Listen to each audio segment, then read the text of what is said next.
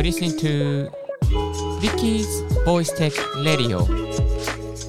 It's brought to you by ポッドキャスターのリッキーがお送りいたします。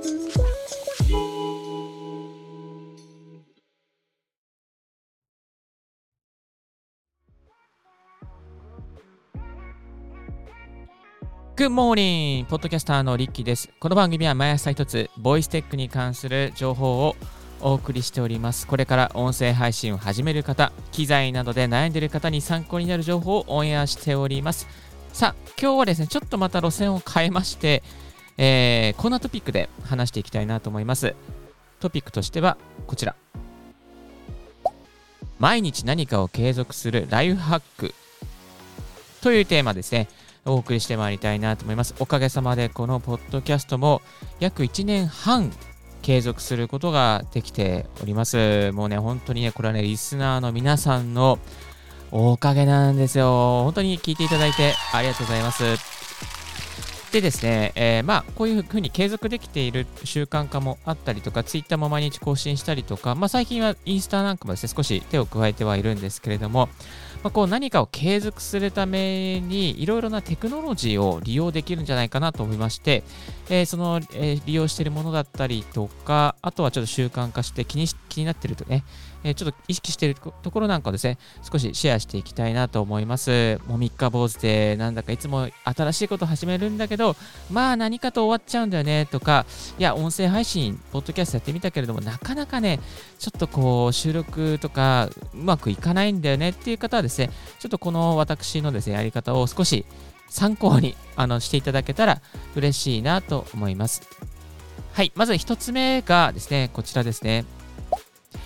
移動時間を継続時間にしようということなんですよ。でね、移動時間ってね、結構ね、この同じことをするには非常に最適な時間だと思いませんか？例えば、まあ、英語を覚える時間とか、何か YouTube をね、特定の番組見る時間とか、まあ、ラジオを聞く時間とかね、 radiko でラジオを聞く時間とか、例えば、 Voicy でね、 Voicy 聞く時間とかね、ねいい人はね、リッキーの Voice Tech Radio を聞いてくださってる方もいるんじゃないかなとは思うんですけれども、まあ、そのね、何か特定の行動とか特定の習慣をするには、この移動時間ってね、非常にね、ものすごい時間なんですよね。例えば1日30分の片道の時間があれば、まあ、1日1時間の移動時間になり、それを1年間、例えばね、単純計算で重ねていけば365時間の積み上げをすることができます。で、あの、本当にね、固定していくとね、非常にね、積み上げること、積み上げがしやすいですね。えー、例えば、駅からえー、家から駅までの歩いてる時間とか、あと電車の中での時間とかね、もうその細切れの時間って結構ね、日本の場合は鉄道網とかね、交通の、まあ、なんですか、こうパンクシャルっていうかさ、時間に対してすごく正確じゃないですか。だから、こう、あの、ちゃんとのその時間が読めるんで、その時間を積み上げることができます。まあ、ここからここの駅の間だったら大体10分とか、A から B 駅だったら大体15分とかね、あだったらこの15分あるからこれをしようってね、それの決まったことをですね、しやすいんですよね。えですね、この移動時間を最大限に活用していっていただきたいなと思います。例えば、まあ、このじこの駅からこの駅になったらこの英語のテープを聞こうとか、えこの駅から、まあ、このモノレールからこのモノレールに乗るときは、えー、まあ、 Voicy で何々さんの、まあ、池原さんとかのね、聞こうとかね、うん、なんかアンカーでこの人の聞こうとかね、まあ、そういうふうにね、こう、固定していくとね、いい、いいんですよね。それが必ず積み上げできますから、はい。リッキーはですね、いつも毎朝、ね、家から駅までのあの歩いてる期間に一つ音声ツイートをしています。その後ですね、あのー、電車の中で収録した、今日今収録しているポッドキャストの、えー、編集をしてます。ノイズとかカットしたりとか、不要なところ言い間違いカットしたりとかしてますね。まあ、大体それを15分使って、いつもカンカンパケっていうかね、まあ、そのコンパイルして完了させていますね。あとは自由な時間にしてますね。はい。まあ、大体 Voicy 聞いてることが多かったりしますけど、最近はね、いろんなポッドキャスターさんの音声を聞いたりしています。まあ、そんなこんなでですね、いろいろこう、あの活用できますから、ぜひやってみてください。はい。そして2つ目はこちら。いつもの習慣の後に〇〇しよう。そうなんですよ。いつもね、やってる習慣を利用するとね、あの、非常に楽に、惰性的にね、新しい習慣を付け加えることができます。でね、新しい習慣を最初にこれやろうみたいな感じでね、あの、うんってね、こう、なんですか、よいしょみたいな感じでやるとね、非常に大変なんですよね。だから例えば、まあ、いつもやってる習慣、例えばね、お風呂に入るとか、まあ、あと歯磨きをするとか、朝コーヒーを入れるとかあるじゃないですか、そういうのって。そういう、あ、これをしたらこれをしようみたいな、ね、感じでね、そのいつもやってる習慣の後に、後付けな形でですね、こう付け加えていくと、あの新しい習慣を継続しやすくなります。はい、そして続きましてはこちら。Google カレンダーにとりあえず入れておく。そうですね、Google カレンダーにとりあえず新しい習慣を、もうこの時間にこれをやるんだっていうものをもう入れておきます。でね、Google カレンダーって非常に便利で、あの、このね、あの、決めた瞬間、習慣をですね、毎日ここの同じ時間に入れとくっていうのはね、結構ね、あの、繰り返しっていうところがあるので、その繰り返しっていうですね、設定をボタンポンと押しておけば、その繰り返しの頻度もね、毎日、毎週、毎月、毎年っていうね、そういう繰り返しがで設定できるんですよ。なので、その繰り返しを利用して、この時間には大体これを入れておく、これをやるんだっていうものをね、例えば朝、まあ、8時から9時は英語の CD 聞くとかね、だったらそれをずっとこう繰り返してカレンダーにもうブロックしちゃう。そ,、ね、それブロックしちゃって、それ以外のことは何もしない。みたいなね、感じであの過ごすことができちゃいます。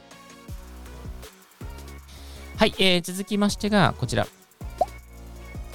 自分宛てメールでリマインドする。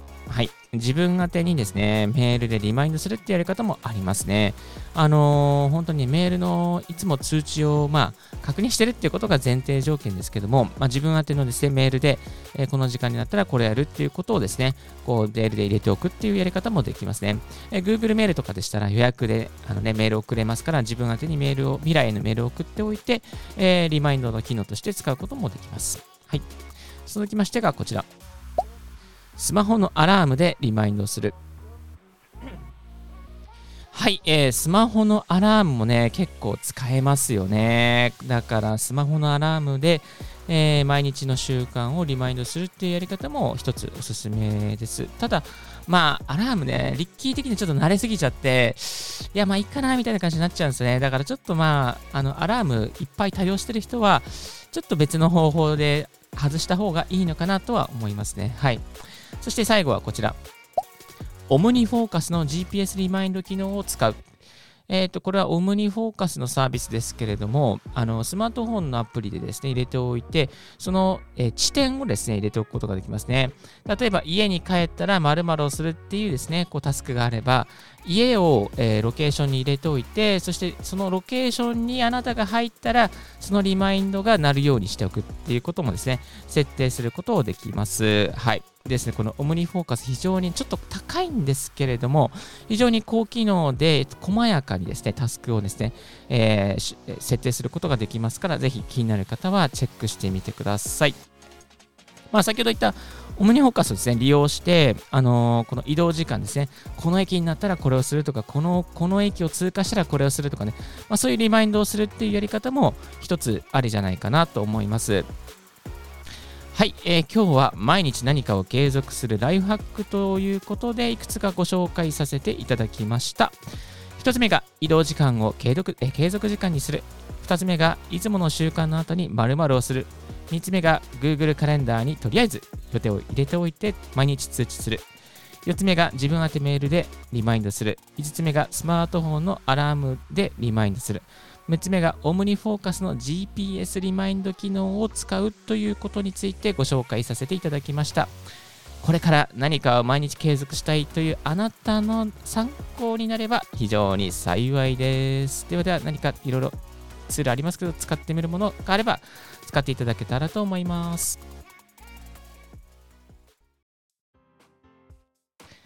今日の合わせて聞きたいは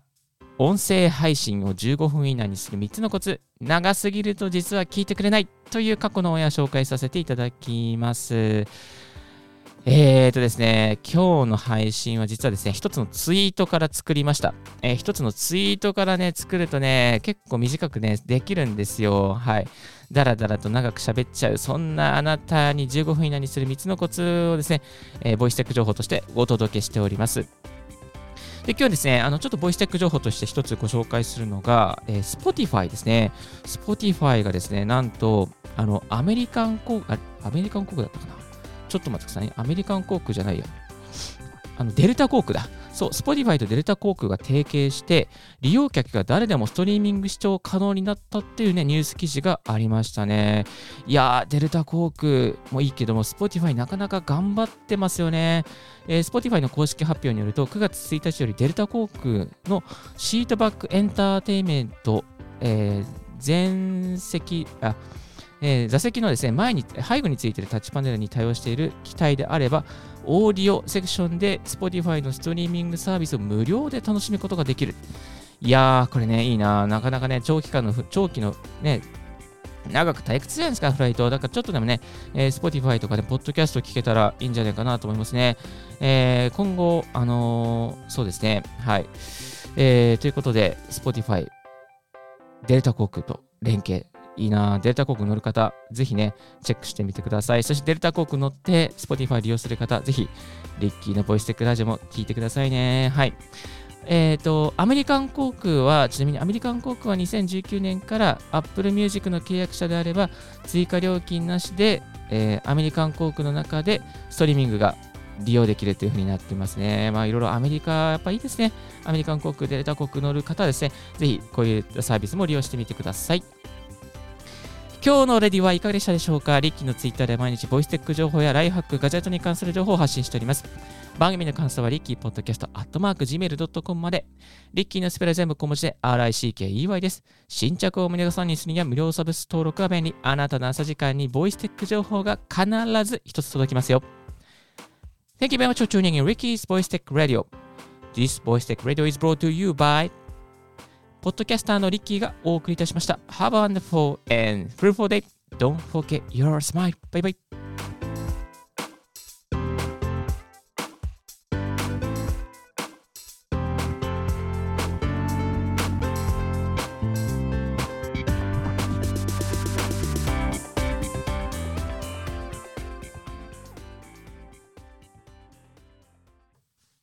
はい、ありがとうございました。今日はですね、一つのツイートからあのネタにしてですね、やってみたんですけど、ツイートからのネタだけど、もう13分経っちゃった。やっぱ、喋りすぎですね。喋りすぎ。もう本当にダメ。いやー、だからちょっと気をつけます。もう、これ8分ぐらいで終わる予定だったんですけど、いや、本当にダメだな。もうリスナーのためになってない。いやー、本当に考えます。はい。えー、今度ですね、あの、まあ、ポッドキャストとか収録してて、なんかやっちゃったっていうネタでですね、ちょっと一本作っていきたいなと思っております。はい。それでは皆さん素敵な一日をお過ごしください。バイバイ。